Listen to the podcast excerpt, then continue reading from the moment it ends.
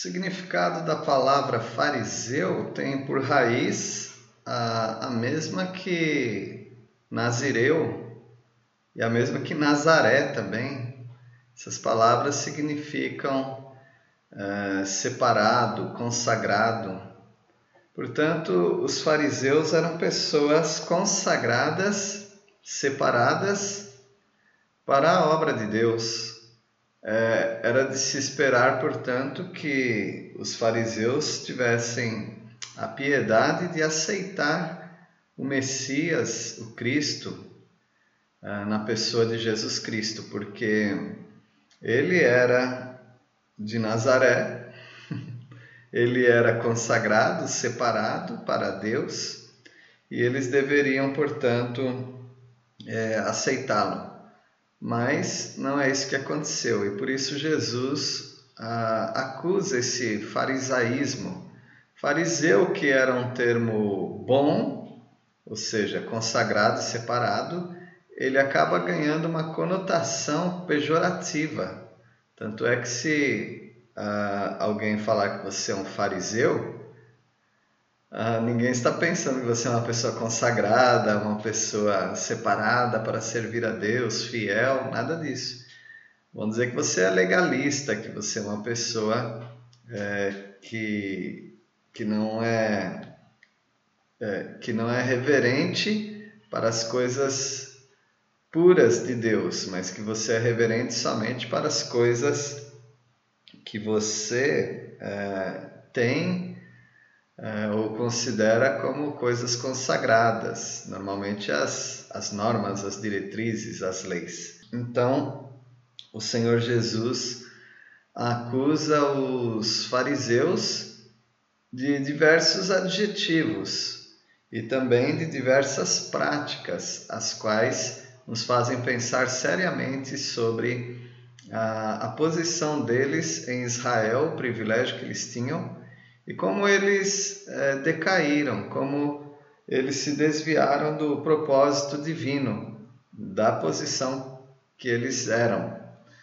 Uh, e essas acusações elas podem servir para nos comparar também com as nossas ações e atitudes se nós não estamos tendo um, um proceder farisaico, e devemos extirpar isso da nossa vida com a ajuda do Espírito Santo.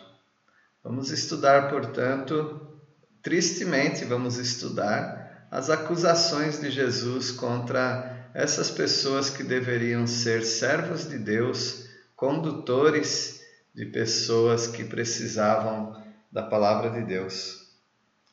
É, Mateus capítulo 23, as acusações de Jesus contra os fariseus. Nos primeiros dois versículos, nós lemos: Então falou Jesus às multidões e aos seus discípulos. Na cadeira de Moisés se assentaram os escribas e fariseus. Ah, sentar na cadeira de Moisés significa, na posição de Moisés como legislador, ah, outros vieram. Assim, nós temos na cadeira uh, do Supremo Tribunal Federal. Ali se assentam juízes e, portanto, uh, os fariseus eles estão assentados em cadeiras que pertenciam a Moisés.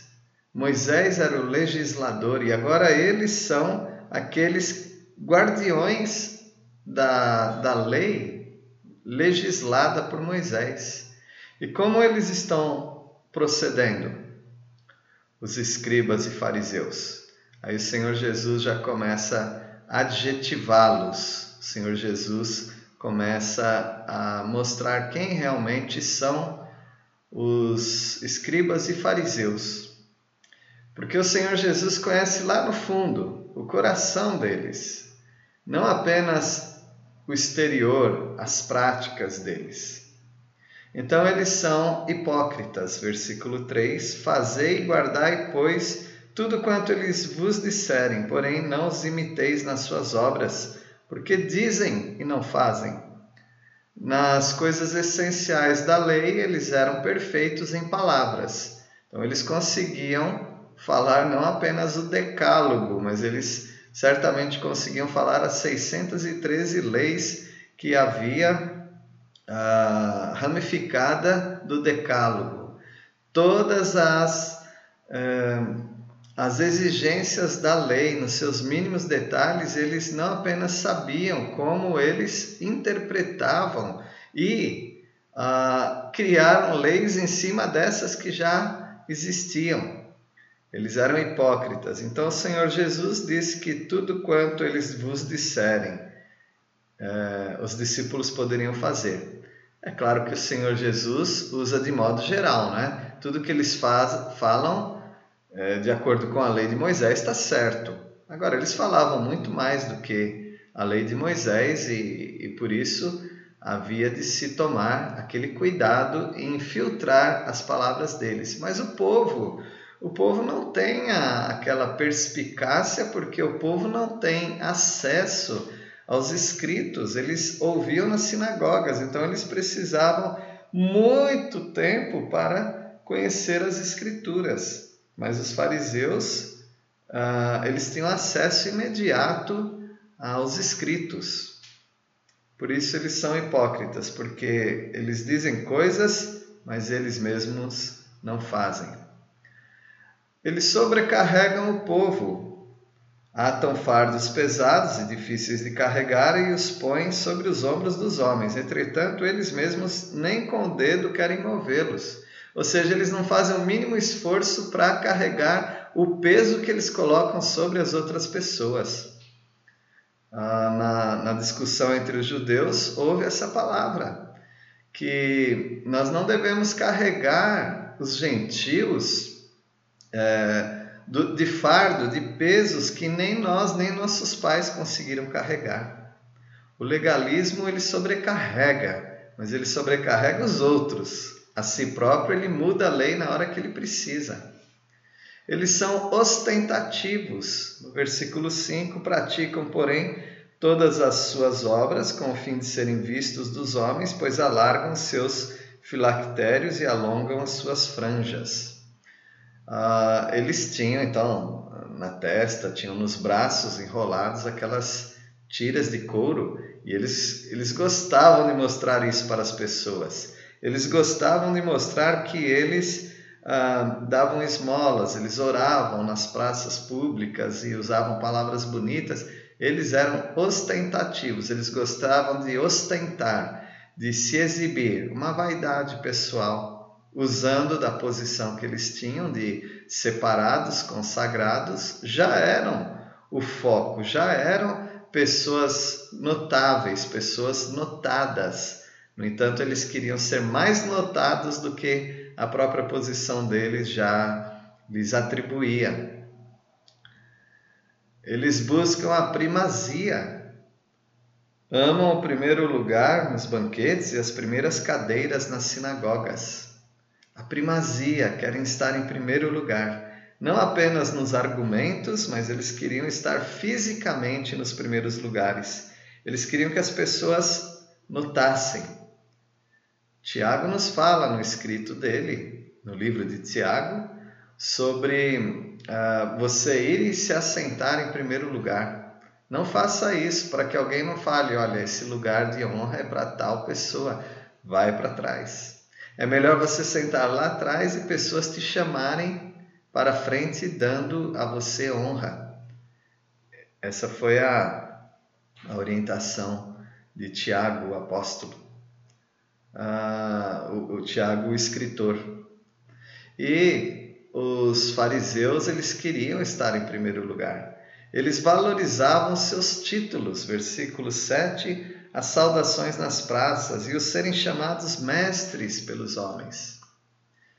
É muito curioso o que aconteceu no mundo evangélico atual, é que não apenas as pessoas querem estudar, mas elas querem os títulos. Inclusive, ah, talvez haja oportunidades de ganhar títulos sem estudar, enquanto houve servos do passado, quem sabe do presente, que ganham títulos honoríficos, ou seja, pelo, pelo bem que elas fizeram no corpo de Cristo, pelo conhecimento bíblico e teológico que elas têm. Algumas ganharam esses títulos uh, sem cursarem uh, as universidades bíblicas. No entanto, algumas pessoas se preocupam e se perturbam muito pelos títulos ou a falta deles. Mas nós não deveríamos nos preocupar com isso. Afinal de contas, é, para se dirigir um, um rebanho, quem disse que você precisa de títulos?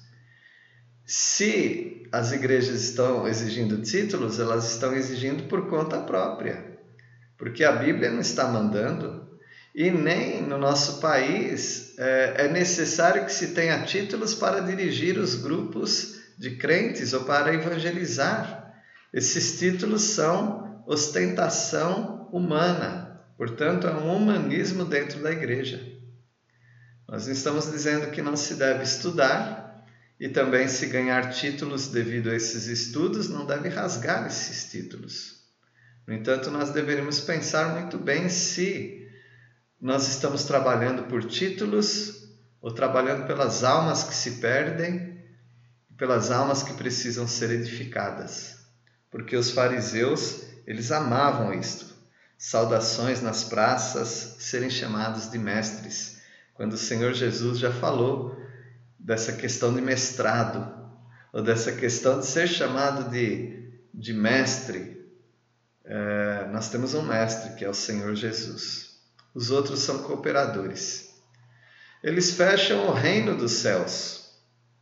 No versículo 13: Ai de vós, escribas e fariseus hipócritas, porque fechais o reino dos céus diante dos homens, pois vós não entrais, nem deixais entrar os que, é, entrar os que estão entrando. Ou seja, havia pessoas aceitando a mensagem de Jesus e querendo entrar no reino que ele propôs. Ele veio para isso, Senhor Jesus. No entanto, ah, essas pessoas eram impedidas, os fariseus estavam impedindo. Lembrem-se de João capítulo 9, aquele cego de nascença, que até os pais dele estavam com medo de dar informações sobre o próprio filho. Pergunte a ele, ele tem idade e porque eles estavam temendo serem expulsos das sinagogas, dos lugares de reuniões dos judeus, porque é, é, essas pessoas que aceitaram Messias foram é, restri é, elas foram restritas de estarem com o povo de Israel nas sinagogas. Elas eram expulsas e a expulsão lhes dava desonra, dava a elas ah, o impedimento de continuarem até com suas práticas comerciais, porque as pessoas seriam eh, taxadas de hereges e aí as pessoas não podiam mais comprar delas, talvez seriam confiscadas de seus produtos. Então eles, os fariseus estavam fechando o reino dos céus, estavam impedindo pessoas de entrar no reino dos céus oferecido por Jesus. Eles roubavam viúvas, os escribas e fariseus roubavam as viúvas, eram assaltantes das casas das viúvas. Versículo 14: Ai de vós, escribas e fariseus hipócritas, porque devorais as casas das viúvas, e para os justificar fazeis longas orações, por isso sofrereis juízo muito mais severo. O grau de punição está aqui novamente para aquelas pessoas que, além de desobedecerem a Deus, eles estão desviando outras pessoas do caminho certo e prejudicando ah, as almas aflitas, como as viúvas. O Senhor disse que era para cuidar dos órfãos, das viúvas, dos estrangeiros. E eles estão cuidando como? Eles entram nas casas, eles fazem aquelas orações e, e sensibilizam as viúvas que lhes dão dos seus bens. Então, eles são ladrões das viúvas. Eles escravizam os seus prosélitos. A palavra prosélito vem uh, de proselk, de pessoas que se, se aproximam. Então, aqueles que não eram judeus, mas que estavam se aproximando uh, da religião judaica, eles, como detentores, guardiões da religião, eles escravizavam esses prosélitos. Versículo 15. Ai de vós, escribas e fariseus hipócritas, porque rodeais o mar e a terra para fazer um prosélito. E uma vez feito, tornais filho do inferno duas vezes mais do que vós. Como que alguém pode ser filho do inferno duas vezes? Bom, uma porque ao nascer já nasceu pecador e o caminho eh, se alargando para o inferno, para a perdição. E dois, porque ao eh, se aproximarem dos fariseus, os fariseus escravizavam com medo, de tal maneira que eles não conseguiam sair dali. Como as seitas que as, são tão conhecidas de muitos de nós, elas escravizam as pessoas e as pessoas ficam duas vezes filhas do inferno. Elas não conseguem sair daquele grupo religioso. E como já estavam perdidas, continuam perdidas e agora presas no sistema, achando que estão sendo salvas. Os fariseus e escribas são guias cegos. Versículo 16: Ai de vós, guias cegos, que dizeis quem jurar pelo santuário, isso é nada, mas se alguém jurar pelo ouro do santuário, fica obrigado pelo que jurou. Ora, nós sabemos que ah, o ouro do santuário está ligado ao santuário e o santuário ligado ao ouro, mas eles começavam a fazer distinção, de tal forma que eles podiam quebrar a lei em alguma coisa e outras coisas eh, eles se justificavam. Como muitos legalistas hoje, quando vamos tratar com eles a respeito da, da lei e da, e da ordem do Senhor Jesus e da graça do Evangelho, eles falam: não, nós, existem dois tipos de lei. Existe a lei moral e a lei cerimonial. Nós estamos falando da lei moral. E aí eles estão sempre para cá e para lá nas suas doutrinas é, na verdade, eles próprios são cegos e estão tentando guiar outros cegos. Eles pervertem o, o juramento.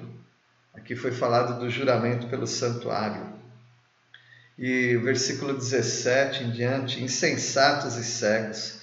Pois qual é maior, o ouro ou o santuário que santifica o ouro? E dizeis: quem jurar pelo altar, isso é nada. Quem, porém, jurar pela oferta que está sobre o altar, fica obrigado pelo que jurou. Cegos, pois qual é maior, a oferta ou o altar que santifica a oferta? Portanto, quem jurar pelo altar, jura por ele e por tudo o que sobre ele está. Quem jurar pelo santuário, jura por ele e por aquele que nele habita. E quem jurar pelo céu, jura pelo trono de Deus e por aquele que no trono está sentado. Então eles começam a fazer distinções uh, inúteis para provocarem ou para satisfazerem suas próprias doutrinas falsas. Eles supervalorizam os deveres menos importantes e omitem os deveres mais importantes. Aqui nós lemos em 23 e 24, versículos 23 e 24.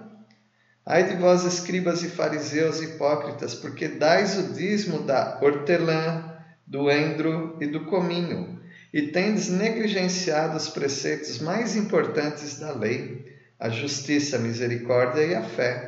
Devíeis, porém, fazer estas coisas sem omitir aquelas. Portanto, eles eram minuciosos quanto ao dízimo. Se você pegar o, o cominho, que é uma hortaliça tão pequenininha, com umas folhas tão pequenininhas, imagine ali ter 30 folhinhas num, num raminho, tirar três folhinhas daquela para colocar numa bacia, para juntar com outros alimentos para dar como oferta no, no, no templo. Eles eram capazes de fazer isto. No entanto, uh, eram injustos, eram cruéis e eram incrédulos. O que, que adianta? O que adianta pessoas darem ofertas para a obra de Deus e omitirem as virtudes de Cristo em suas vidas? Pois é assim que eles estavam fazendo, omitindo os deveres mais importantes e deixando as coisas mínimas como supervalorizadas. Guias cegos que coais o mosquito e engolis o camelo. Aqui uma, uma, uma expressão, uma figura que o Senhor Jesus usa. Ah, eles estão coando o mosquito, pequenininho, mas eles estão engolindo o camelo todo. Claro que isso é uma hipérbole, assim como ele usou hipérbole na que é mais fácil um, um camelo entrar no fundo de uma agulha do que um rico entrar no reino de Deus. Eles estavam, portanto, eh, sendo minuciosos com detalhes, mas no todo eles estavam sendo absurdamente eh, incrédulos, cruéis, sem misericórdia e injustos opressores. Eles são ritualistas, eles não são piedosos.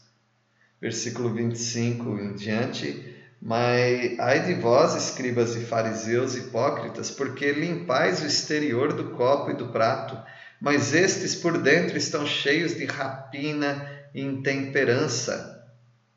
Eles não, eles não brigaram com isso e as pessoas tinham que higienizar as mãos, os utensílios, não apenas por higiene, mas por ritual.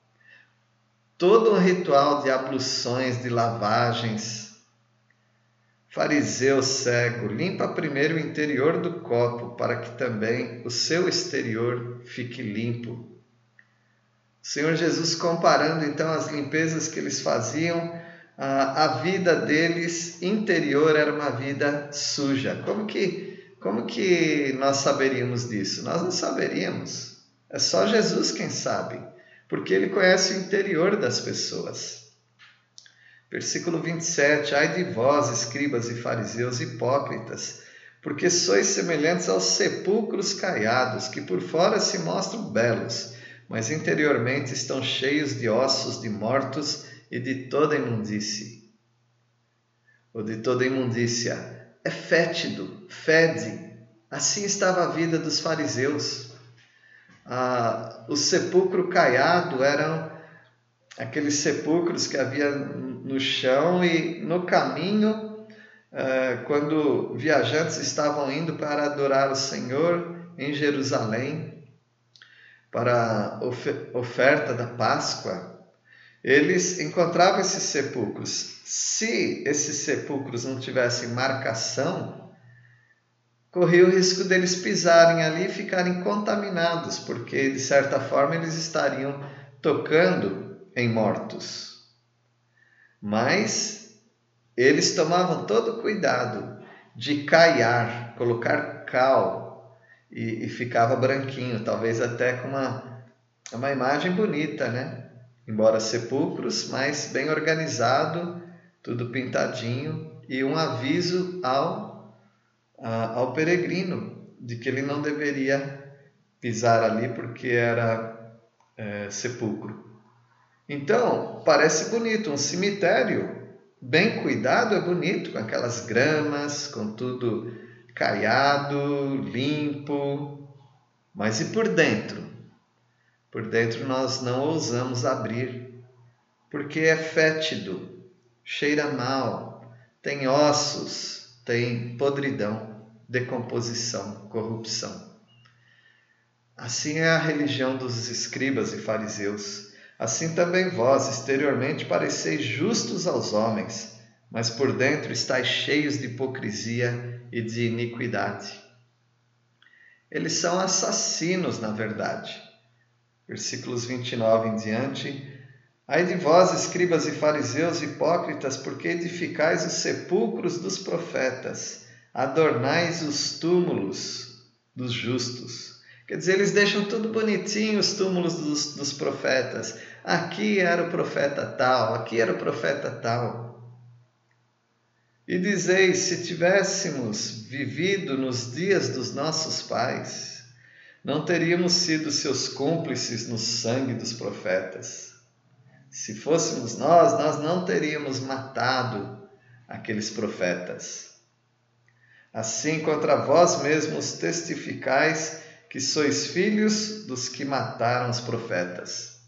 Para o judeu, ser filho de significa ter as mesmas características. Por exemplo, Judas era o filho da perdição.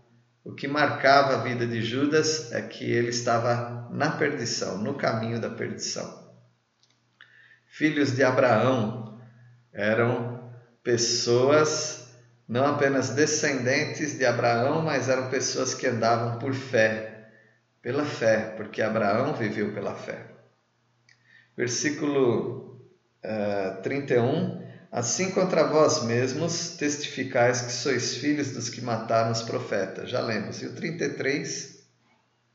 Serpentes, raça de víboras, como escapareis da condenação do inferno? Eles estão no caminho do inferno, da perdição. No 32 diz: Enchei vós, pois, a medida de vossos pais. Ou seja, uh, se fosse um, um copo, uh, se enchendo, se enchendo. Os pais encheram um pouco e agora os escribas e fariseus estão transbordando essa medida, porque eles estão fazendo o mesmo que os pais. Por isso, eis que vos envio profetas sábios e escribas. A uns matareis e crucificareis, e a outros açoitareis nas vossas sinagogas e perseguireis de cidade em cidade esse é o destino dos escribas e fariseus se não se convertessem, era perseguir. E foi isso que aconteceu no livro de Atos, nós lemos as perseguições cruéis. Um deles, uh, bem conhecido, foi Saulo de Tarso, pela graça do Senhor se converteu e se tornou um perseguido em vez de um perseguidor.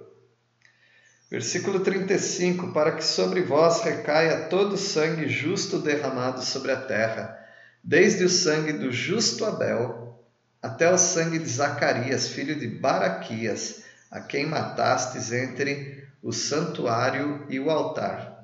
Desde Abel até esse uh, profeta que foi morto, ou esse sacerdote que foi morto, eles ah, estão derramando sangue, igual aquelas pessoas do passado.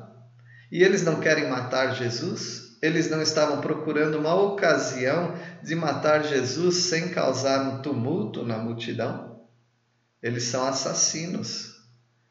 Em verdade vos digo que todas estas coisas hão de vir sobre a presente geração.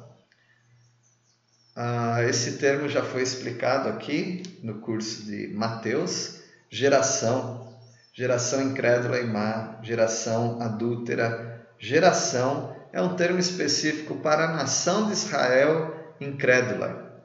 Então, esta geração vai ver e vai presenciar o sofrimento. Não importa que já morreram, nós estamos vendo coletivamente como a nação de Israel incrédula eles vão passar pela tribulação. E o Senhor Jesus vai voltar antes de passar essa geração, essa geração incrédula. No final da tribulação, um terço dessa geração permanecerá e se converterá na vinda do Senhor Jesus Cristo. Portanto, essa é uma geração que se afastou do Senhor. Ah, ali no, no versículo 8, porque nós estudamos que eles valorizam seus títulos. No versículo 7, as saudações nas praças e os serem chamados mestres pelos homens. Mas aí o texto continua dizendo como eles amam esses títulos, e o Senhor Jesus diz: Vós, porém, não sereis chamados mestres, porque um só é vosso mestre, e vós todos sois irmãos. Nós não deveríamos uh, nos ostentar desses títulos que pessoas estão buscando para si. E muitos pregadores estão buscando títulos. Podem estudar e podem ganhar os títulos, mas quando as pessoas estão almejando os títulos, achando que esses títulos é que lhes dão a autoridade da palavra, esse é um grande problema, porque somos todos irmãos. Um pregador ensina, mas ele aprende, porque em algum momento ele não é pregador, ele, ele se assenta para aprender. E quando ele ensina, ele aprende com as experiências, com as perguntas e com os comentários da, dos seus alunos, por assim dizer. O nosso mestre maior é Jesus Cristo. No versículo 9: A ninguém sobre a terra chameis vosso Pai, porque só um é vosso Pai, aquele que está nos céus. Sabemos que ah, consideramos os pais da igreja pessoas que foram estudiosas, pais no sentido de que são antepassados a nós, os pais da igreja. Mas sabemos também que há grupos é, que chamam o seu líder de pai, father, é, padre. São pessoas que veem neles a figura de pai. Eu já ouvi falar de é, aqueles que não queriam apenas o título de, uh, de pregador, de líder, de ancião, presbítero, mas tinha que aumentar o título até chegar em apóstolo ou pai. E as pessoas querem esses títulos porque lhes dá, lhes confere uma autoridade que Deus não está dando, mas elas estão se achando é, com mais autoridade, é, com tanta autoridade que elas não podem ser é, confrontadas, porque são os ungidos do Senhor e até ameaçam as pessoas, deixam as pessoas escravizadas e com medo. Versículo 10, a palavra de Deus diz: Nem sereis chamados guias, porque um só é o vosso guia, o Cristo. Não tem os guias espirituais? Em Hebreus fala que temos que respeitar os nossos guias, mas as próprias pessoas não devem ter esses títulos chamando-se guias dos outros. Nosso guia é Cristo. Versículo 11 e 12 dizem: Mas o maior dentre vós será, vos será vosso servo. Quem a si mesmo se exaltar será humilhado, e quem a si mesmo se humilhar será exaltado. O caminho da liderança não é ascendente, é descendente. Não é eu me tornar mais e melhor, mas eu me tornar servo das outras pessoas. É assim que o Senhor está nos mostrando. Isso traz uma grande tristeza. É, tal tristeza que toda nação contaminada é alvo das misericórdias do Senhor Jesus em Mateus 23, versículos 37 até 39, ele chora. Ele diz assim, chorando: Jerusalém, Jerusalém, que matas os profetas, apedrejas os que te foram enviados. Quantas vezes quis eu reunir os teus filhos como a galinha junta os seus pintinhos debaixo das asas, e vós não o quisestes. Então o Senhor Jesus passa dos fariseus para a nação toda. A nação se desviou não por culpa dos fariseus, mas por culpa própria, cada um seguindo seu caminho, cada um indo debaixo das asas dos fariseus em vez de irem para debaixo das asas de Jesus. Eis que a vossa casa vos ficará deserta. Sim, Israel será ah, espalhado, haverá uma diáspora, uma dispersão no ano 70, depois no ano 142, e o povo teve que se espalhar pelo Oriente Médio. Nas nações ah, que talvez os maltratariam. E aconteceu que quando eles voltaram em 1948 para o seu território, essas pessoas ah, se juntaram também. Eles foram acolhidos por esses, agora Israel dá acolhida para eles. E eles querem destruir a nação de Israel. A nação ficará deserta, mas um dia Deus trará a nação de Israel como uma galinha traz os seus pintinhos para debaixo das suas asas. Versículo 39, encerrando o capítulo: Declaro-vos, pois, que desde agora já não me vereis até que venhais a dizer: Bendito que vem em nome do Senhor. O Senhor Jesus termina o ministério agora com os incrédulos e ele passa a ter agora um ministério estritamente para os discípulos. O reino está postergado, o reino está adiado, o reino está fechado. Quando ele entrou em Jerusalém, na entrada triunfal, não falavam bendito que vem em nome do Senhor? Sim, mas como nós falamos, era quase que uma caricatura, porque aquele não era o reino realmente, era uma amostra, mas um dia vai ser de verdade essas palavras: bendito que vem em nome do Senhor. Infelizmente, alguns nem aceitam isso porque são substitucionistas, ou seja, eles acreditam que Deus substituiu Israel, colocou no lugar a igreja e não há mais planos para Israel porque Israel já teve a sua oportunidade. Mas é isso que nós vamos estudar no próximo capítulo, capítulo 24, falando como Deus vai trazer de volta o plano para a nação de Israel, debaixo de muito sofrimento. Que o Senhor nos livre desse espírito de farisaísmo, de hipocrisia, e vamos andar em sinceridade de coração, com a ajuda do Espírito Santo, com a direção, na verdade, do Espírito Santo. E que o Senhor nos abençoe, que o nosso Mestre seja Jesus, nosso Pai seja nosso Pai Celestial e o nosso guia, Espírito Santo, o nosso Deus.